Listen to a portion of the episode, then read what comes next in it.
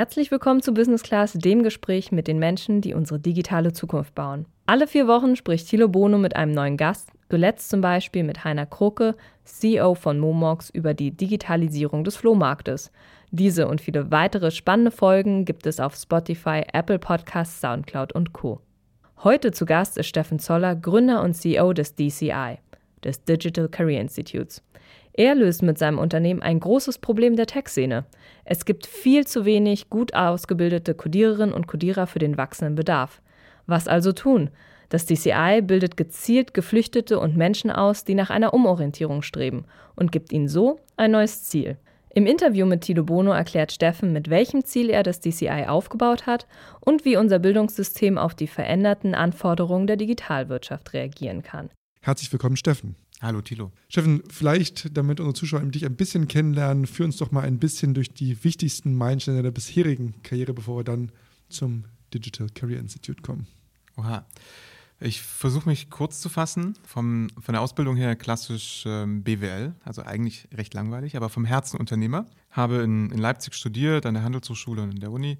Zwischendurch im Silicon Valley meine ersten Erfahrungen gemacht, auf die Nase geflogen, wieder aufgestanden. Dann in einer kleinen Digitalberatung den Procter Gambles und Nestlés geholfen, die digitale Welt zu entdecken.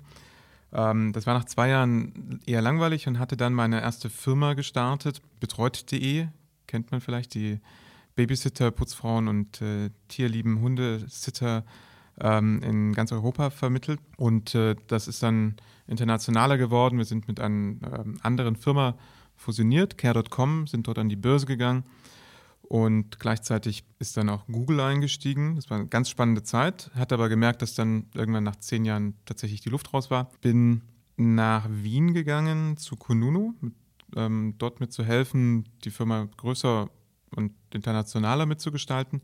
Und parallel hatten drei andere Freunde und ich ein Gefühl gehabt, wir wollen für unsere eigenen Firmen ähm, Tech-Talente haben. Denn wir haben das Problem gehabt, wir haben super schwer schon vor drei, vier, fünf Jahren Entwickler gefunden. Und da, was lag es näher, als tatsächlich uns selber die Leute vielleicht auszubilden. Und so ist aus einem Hobby und einem Wochenendprojekt das DCI entstanden, das Digital Career Institute, wo wir nach unserem eigenen Curriculum und das von Feedback von anderen ein, eine Entwicklung und einen, einen Bildungsträger aus dem Boden gestampft haben, was eigentlich tatsächlich ein Hobby war. Und jetzt sitzen wir hier. Wunderbar, damit will ich noch ein bisschen persönlicher kennenlernen. Noch ein paar kurze Fragen. Apple oder Android? Apple. Eher online oder offline? Ähm, tatsächlich online. Studiengruppe oder Lernplattform? Oha, ich glaube, ich war Eigenlerner, also wahrscheinlich äh, Lernplattform. Akribisch vorbereiten oder heimlich googeln? Eher heimlich googeln. Selber coden oder coden lassen? Inzwischen coden lassen, nachdem ich nicht so gut bin. Und genau darum geht es ja auch, dass ihr, du hast es gerade schon erklärt, äh, gesagt habt, Mensch, da gibt es so viele Menschen da draußen, nicht nur Migranten, sondern auch Menschen, die vielleicht als Quereinsteiger neue Chancen, neue berufliche Perspektiven auch suchen oder sich vielleicht auch aktuell ein bisschen verloren fühlen und sagen, Mensch, äh, wo geht es eigentlich hin mit mir? Um natürlich haben alle im Blick, dass die Tech-Welt uns alle hier vereinnahmt und dort sich große Chancen ähm, anbieten. Und deswegen beschreibt doch nochmal ganz kurz als Einstieg, was genau macht das Digital Career Institute, was bietet ihr da an und was sind das für Menschen, die da zu euch kommen? Sehr gern. Also ursprünglich ist die Idee vom, vom DCI gewesen, dass wir ähm, Geflüchteten helfen wollten, eine Jobperspektive zu bekommen in Deutschland. Und die Ratio, die wir hatten, war einerseits eine egoistische, wie erwähnt, wir haben eigene Talente gesucht. Der zweite war, wir wussten, dass andere Tech-Firmen das auch suchen. Und wir haben aus unserem eigenen Netzwerk das gehört und immer gehört, wir nehmen sie uns im Zweifel selber weg. Ähm, sie wachsen zu langsam nach. Es gibt nicht genügend Ausbildungs- oder Bildungskapazitäten. Und das, ähm, die dritte Ratio war eigentlich, die Talente, die da kamen, oder das war die Hypothese am Anfang, die sind motiviert, sie sind schlau genug, und sie haben Bock tatsächlich, sich hier zu integrieren und einfach in der Digitalwelt zu arbeiten. Und das Schöne an der Digitalwelt, das weißt du genauso wahrscheinlich wie ich, ist international, englischsprachig, offen, sind ähm, tatsächlich auch ähm, offen für Quereinstieg mit einer sehr, sehr schnellen Karrierefahrt hinein. Und ähm, so hatte sich das, das, die Idee manifestiert, dass wir sagen, lass uns einfach mal ausprobieren, ob wir nicht selber Leuten das Coden beibringen können. So beibringen können, dass wir die Leute dann selber auch einstellen können. Und das haben wir gestartet, sind ähm, vor ähm, vier Jahren ursprünglich losgelaufen, 2016 den ersten Kurs gestartet. Katastrophe und Chaos eigentlich im Anfang. Und jeder Kurs wird professioneller. Und das ist Wahnsinn zu sehen, wo wir heute sind. Wir machen einerseits ein Bootcamp von vier Wochen, wo Leute anfangen können, sich einfach mal zu testen, ist die Digitalwirtschaft was für uns. Erstelle innerhalb von ein paar Tagen meine eigene Website. Ähm, am Anfang mit, eher mit einem, mit einem Baukastensystem. Ich lerne parallel HTML, CSS. Ich lerne Online-Marketing. Ich besuche Firmen von einer Agentur, von großen, tatsächlich klassischen Digitalfirmen oder einem Startup, um mal zu sehen, wie läuft es da eigentlich ab. Und da gehe ich hier, die, die sind zum Beispiel bei eBay oder bei Airbnb oder ich gehe zu einem kleinen Startup, ähm, gucke mal da hinter die, hinter die Kulissen. Und dann weiß ich, ich traue mir zu, was ein ernsthaft ein ganzes Jahr zu machen. Und dann gucken wir uns beide in die Augen, einerseits die Teilnehmer von dem Bootcamp als auch wir, dann trauen wir uns gemeinsam das zu, ein Jahr lang durchzustehen, weil es, es geht um zwölf Monate Theorie plus Praxis, es geht fünf Tage die Woche, acht Stunden am Tag, also das ist ein Marathon. Und diesen Marathon ähm, als Bildungsaufgabe haben wir uns gestellt und das wächst und wächst, weil der Bedarf da ist. Und inzwischen bilden wir Webdeveloper oder Software-Developer aus und Online-Marketing-Experten in Berlin, in Hamburg, in Düsseldorf und in Leipzig und demnächst noch weitere Standorte. Beschreibt doch mal die Typen, die Charaktere, die da so bei euch sind. Also ich kann mir vorstellen, das muss ein ganz bunter Haufen sein. Es ist absolut bunt. Und wenn ich mir das vorstelle, also ich habe, wenn ich so in die Absolventen denke, wir haben Sue in, in Hamburg, die arbeitet heute bei einer BBDO-Tochter, also einer großen Werbeagentur. Die ist alleinstehend, eine eigene Tochter und parallel wollte sie einen neuen Job finden, weil das einfach nicht gepasst hat. Also cooler, quirliger Kopf, aber natürlich die Herausforderung zu Hause. Hat parallel diese, tatsächlich diesen Kurs ein Jahr durchgestanden und arbeitet jetzt als in einer coolen Agentur, in einer sehr, sehr dynamischen Umfeld und hat super viel Spaß. Oder ich habe den ähm, Shahin in, in Düsseldorf, ist eigentlich aus dem Iran. Er war vorher irgendwie Fotograf, wusste nicht, was er eigentlich wirklich machen wollte. Und heute ist er Lehrer bei uns. Er hat den kompletten Kurs durchgemacht, ist immer noch wie, im Flash, weil er sagt, ich, ich lerne immer noch mehr mehr Sprachen. Ich will einfach, dass meine Perspektive weiter lernen. Oder ich habe den, ich den Rami, der 23, kam aus Syrien, hier nach Berlin und ähm, hatte eigentlich nichts. Und heute ähm, hat er den Kurs absolviert, ist bei, bei SofaTutor eingestiegen, ähm, erst als Frontend-Developer, ist dann Teammitglied geworden, arbeitet jetzt im ähm, App-Development. Und ähm, das ist einfach wahnsinnig schöne Perspektiven. Und wir sind grundsätzlich offen. Ursprünglich als Flüchtlingsinitiative gestartet und immer mehr für Quereinstieg, für Leute, die vielleicht auch soziale Benachteiligungen hatten ähm, oder Leute, die eine neue Perspektive suchen. Und für die sind wir da und wir helfen ihnen quasi ihren nächsten Karriereschritt vorzubereiten. Und so ist es ein sehr bunter Haufen.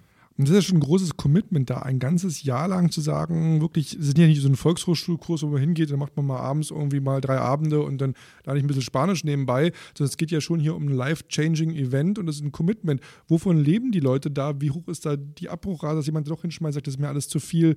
Also äh, gib uns mal da so ein bisschen Insights, wie man sich das vorstellen muss. Ähm, das ist ja wirklich was ganz anderes und vor allen Dingen auch vielleicht das auch nochmal anschließend, wie viel kann man wirklich auch in einem Jahr lernen? Also welche Qualifizierung haben die Leute dann wirklich auch nach einem Jahr? Das komplette Jahr ist, ist kein Spaziergang. Es ist ein, ein Marathon, es ist ein Marathon an Erfahrung, an Lernen und ähm, das sehen wir auch. Also es gibt äh, klassische, quasi einen Lebenszyklus in diesem Lernen. Das ist am Anfang das ist alles easy, dann wird es richtig hart, vor allem wenn so JavaScript kommt im, im Development-Bereich.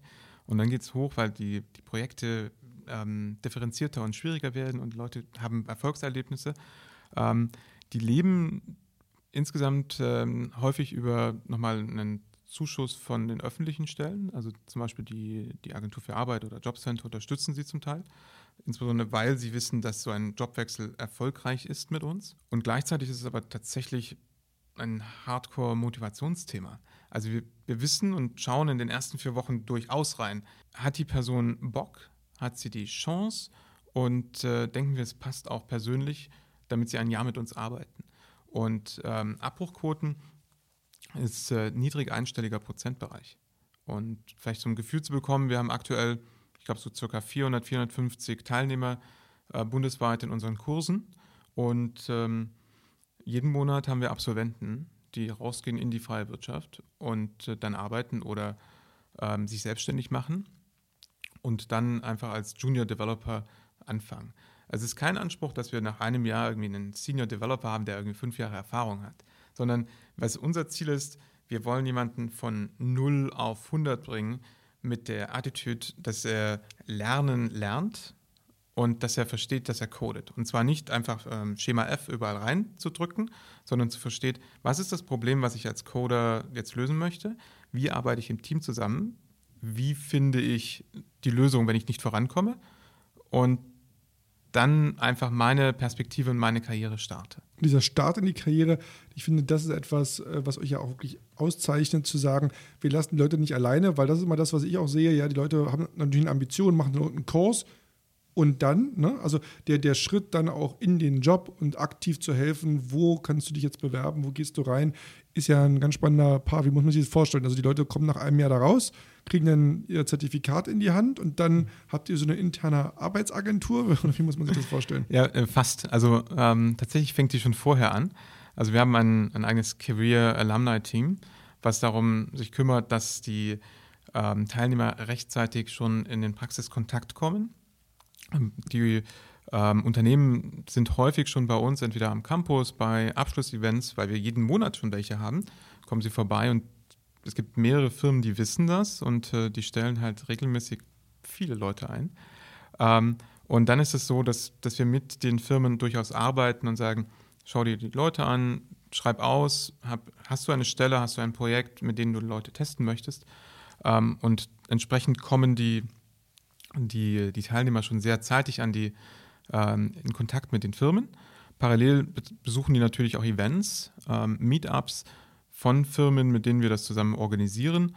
Plus zum Beispiel im Online-Marketing-Kurs, den wir haben, ist, ich glaube, ab, dem zweiten, ab der zweiten Woche schon ein Praxispartner dabei, mit dem sie arbeiten, Portfolio entwickeln ähm, und dann natürlich das auch draußen zeigen können. Denn ganz ehrlich, in der Tech-Welt und insbesondere bei den Developern ist äh, der formale Abschluss gar nicht mehr so relevant im Vergleich zu ähm, der Qualität des Codens. Es ist wahrscheinlich vielleicht so ähnlich wie ähm, Journalisten. Wenn die einen, einen gutes, ähm, guten Artikel schreiben können, dann ist, glaube ich, nicht relevant, ob sie vorher einen Doktor in Germanistik gemacht haben oder selber das bei sich beigebracht haben. Denn ähm, die Qualität des Textes entscheidet ja. Und daraus wirst du wahrscheinlich genauso lesen können, ist das jemand mit Potenzial? Und bei ähm, den Tech-Recruitern ist es genauso. Da gibt es eine Coding-Challenge und diese Coding-Challenge zeigt eigentlich, hat die Person die Programmiersprache äh, verstanden, schreibt sie ordentlich in Struktur, quasi Kommasetzung und äh, einen richtigen Ausdruckskraft und so bekommt ein gutes Gefühl heraus, dass die Person in dem Team passen könnte. Wenn wir jetzt mal ähm, uns anschauen, dass ähm, jemand dorthin geht mit der Erwartung, eine ausgebildet zu werden, ist es natürlich so, das sind ja dann eher von der Qualifikation Junior-Leute, die dort einsteigen. Ist es nicht oftmals auch das Gefühl, dass sie sagen, Mensch, eigentlich alle wollen immer nur die Hochstudierten und super erfahrenen, fünf Jahre Berufserfahrung. Wie habt ihr den Markt da erlebt? Also wie ist da der, auch der, der Bedarf? Werden immer nur die Senioren, Erfahrenen gesucht oder haben die Juniors da auch eine reelle Chance? Heutzutage habe ich das Gefühl, dass äh, vor allen Dingen durch die großen Finanzierungsrunden ähm, die Startups oder auch die, die Grown-ups am liebsten natürlich Senior Developer suchen. Das kann ich persönlich nachvollziehen, weil wenn ich genügend Geld habe und Geld nicht das Bottleneck ist, dann möchte ich überall natürlich die Besten.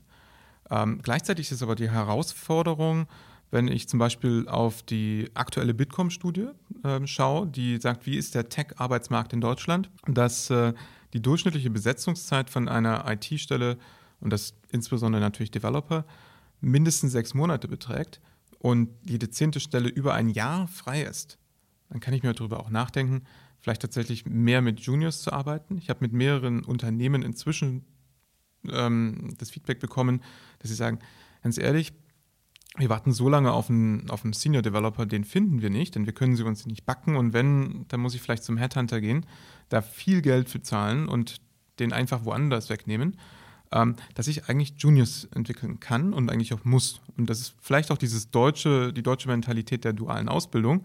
in einem anderen Perspektive, dass ich sage, ich muss mir meinen eigentlichen Nachwuchs anziehen und äh, den mit in dem guten Mix natürlich hineinbekommen. Weil am Ende ist ein Development-Team genauso wie andere Teams eigentlich in der Stärke so geprägt, dass ich ein heterogenes Team habe. Denn heterogene Teams sind erfolgreicher. Und Heterogenität äh, bestimmt sich aus Erfahrung, aus Geschlecht, aus Ethnien und anderen Orientierungen, um so einfach Probleme besser und effektiver lösen zu können. Eure Kunden quasi, die Unternehmen, die euch jetzt mal jetzt ganz äh, hart gesagt, die ähm, ausgebildeten Menschen dann abnehmen oder, oder dann einstellen, ähm, das sind, da sagtest du, überwiegend Startups, auch viele Agenturen, haben da Großunternehmen noch so ein bisschen eine Scheu, weil das eben nicht der ganz klassische Bildungsweg ist und doch eher so ein bisschen quirky und Quereinsteiger und Leute mit einem auch sehr diversen äh, Hintergrund auch. Habt ihr da das Gefühl, da muss noch ein bisschen die Trommel gerührt werden, dass auch so ein Mittelständler oder ein Konzern sagt, Mensch, äh, probieren wir zumindest mal und geben den Menschen auch eine Chance? Ähm, ich glaube ja. Also einerseits sind wir so lange unterm Radar geflogen, dass uns eigentlich keiner oder wenige kennen, außer vielleicht in unserem Netzwerk. Da sind wir sehr wahrscheinlich sehr deutsch, weil wir sind gestartet vor vier Jahren mit der Idee, wir machen erst mal und dann können wir irgendwann mal reden. Und das haben wir bis heute leider bisher so gemacht. Und entsprechend kennt natürlich unser Netzwerk bzw. Firmen, die mit uns schon mal zusammenarbeiten, die Qualität der Absolventen und die kommen natürlich häufiger zu uns zurück. Das klassische Mittelstand und, ähm, und Großkonzerne haben, glaube ich, eher noch tatsächlich Berührungsängste mit uns, ähm, die ich mir wünschen würde abzubauen und vielleicht hilft ja tatsächlich der Podcast hier. Ähm, ich appelliere an den Mut von Mittelständlern und von Konzernen, das einfach mal auszuprobieren. Ähm, und es gibt ein paar, also bei uns sind Leute, die entweder bei T-Systems oder Telekom schon mal angefangen haben, auch dabei sind oder bei, ich weiß nicht, Sony. Aber der überwiegende Teil geht in, in Agenturen, in Startups, um wahrscheinlich auch diesen dynamischen Karrierepfad mitzuerleben. Und ähm, ein Großteil unserer, unserer Absolventen haben natürlich auch die Chance, sich herauszusuchen, wo sie hingehen wollen. Und die hören natürlich auch, wie ist es dort, wo schon welche sind, ähm, und merken auch über die Zeit, was sie für ein Typ sind. Also ich, meine Behauptung ist, es gibt Typen, die eher in Agenturen arbeiten und schnell wechselnde Kundenprojekte und diese Dynamik lieben und andere, die lieber immer nur an einem Projekt arbeiten und oder vielleicht tatsächlich eher in einem, in einem Konzernkonstrukt ähm, sich wohlfühlen. Und das ist auch fein. Und das versuchen wir aber auch den Teilnehmern mitzubringen und äh, da auch zu öffnen und zu sagen, guck und erkenne, wo du eigentlich arbeiten möchtest, denn die, die Jobentscheidung ist, das habe ich bei Kununu gelernt, ähm, die zweitwichtigste Entscheidung deines Lebens und äh, die sollte eigentlich überlegt auch entschieden werden. Und es gibt, glaube ich, auch noch eine vierte Gruppe, das ist die öffentliche Verwaltung. Ähm, und wir haben, glaube ich, ganz spannende äh, Kandidaten, die zum Beispiel in das Thema IT-Forensik einsteigen können. Also das äh, LKA und das BKA und andere öffentliche Stellen, die suchen ja auch gerne diesen Mix aus ich habe technisches Verständnis und ich habe eine Sprache, die jetzt nicht so häufig ähm, gesprochen wird. Und da finden die bei uns eigentlich auch einen, einen, einen spannenden Pool. Und wenn man jetzt mal ähm, so ein bisschen schaut ähm, auf die inhaltliche Ausrichtung, ja, ihr bildet die Coder aus, Online-Marketing, sagt du, sagtest du, gibt es da noch andere Studiengänge oder, oder Fächer, wo du sagst, ähm, das kann spannend werden, da ist ein, ist ein großer Bedarf. Und Thema Bedarf auch da nochmal, ist der Bedarf aktuell eher, sagst wir bräuchten eigentlich mehr Partner, die Stellen zur Verfügung stellen? Oder sagt ihr, mehr Schüler ist auch wunderbar. Vielleicht zur, zur zweiten Frage zuerst. Also die in einem gesunden Plattform- und Marktplatzgedanken brauchen wir eigentlich beides. Also ich, ich brauche natürlich am liebsten dadurch, dass wir ähm, kontinuierlich wachsen, viele Partner, die, die kontinuierlich auch gerne weiter Leute einstellen.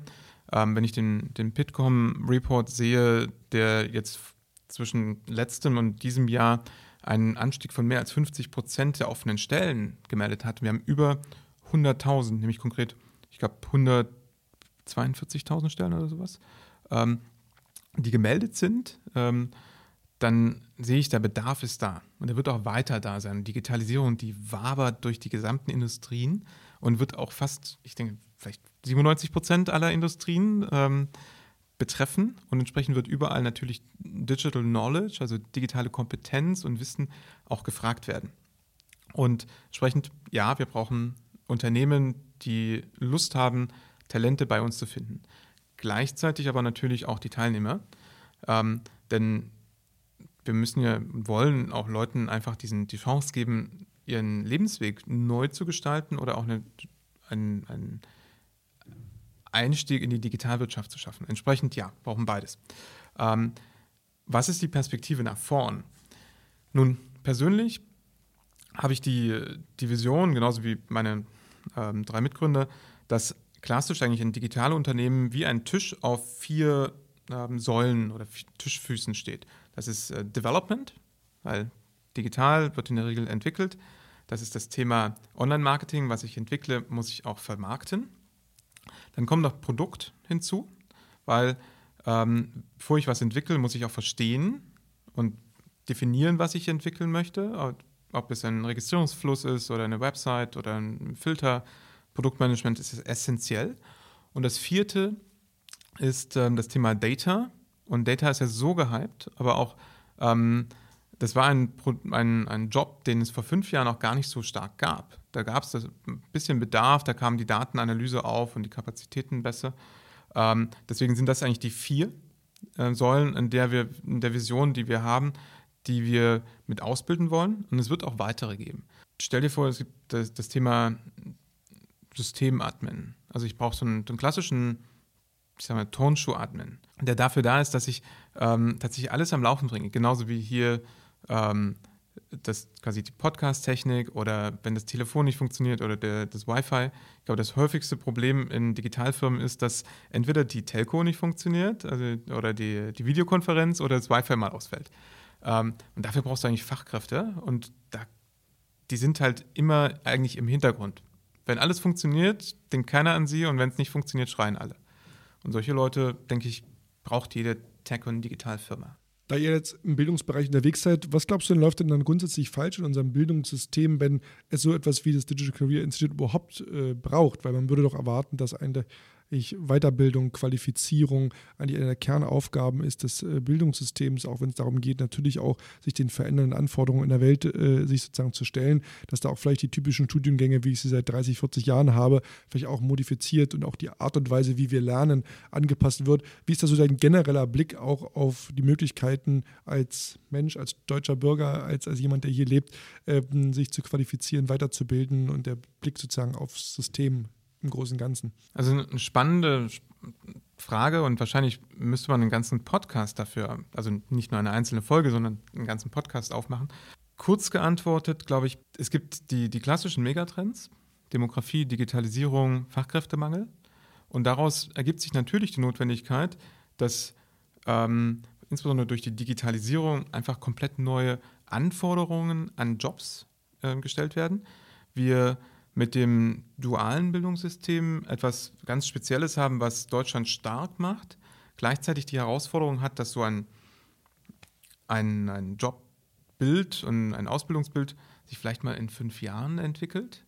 Und wenn ich mir überlege, was vor fünf Jahren war und was, was ich damals gedacht habe, was heute relevant ist, ist komplett anders.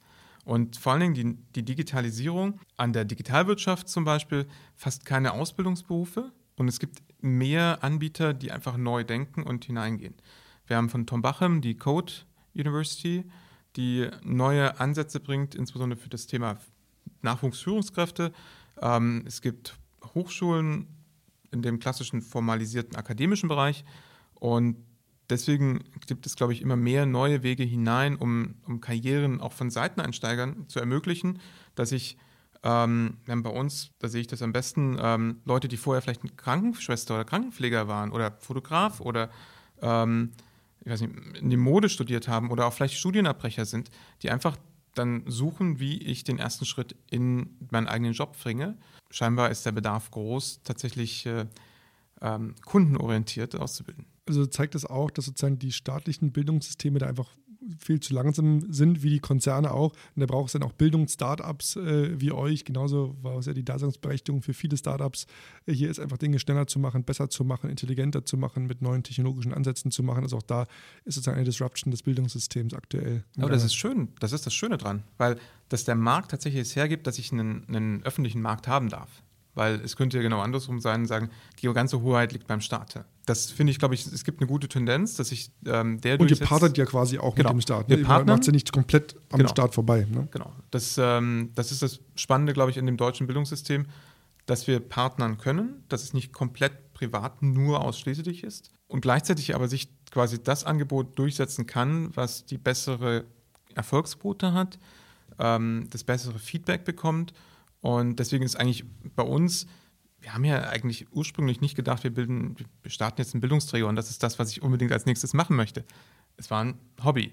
Und ähm, wir wollten, als wir das gestartet hatten, gleichzeitig aber auch den Anspruch haben, dass wir es professionell wie jedes andere Unternehmen machen bei uns. Und das ist, glaube ich, vielleicht ein Erfolgskriterium. Und das zweite ist, wir versuchen konsequent das Curriculum an den Markt auszurichten und nicht das, was uns jetzt quasi auf dem, dem Schreibtisch überlegen. Und das ist scheinbar notwendig, ja. Nun ist ja bald Weihnachten und das neue Jahr steht vor der Tür. Was wäre denn das große Wunschkonzert sozusagen für das Digital Career Institute für 2020? Beziehungsweise steht auch schon ganz konkret auf der Liste, was ist euer Plan für nächstes Jahr? Oh ja, das äh, ist eine gute Frage.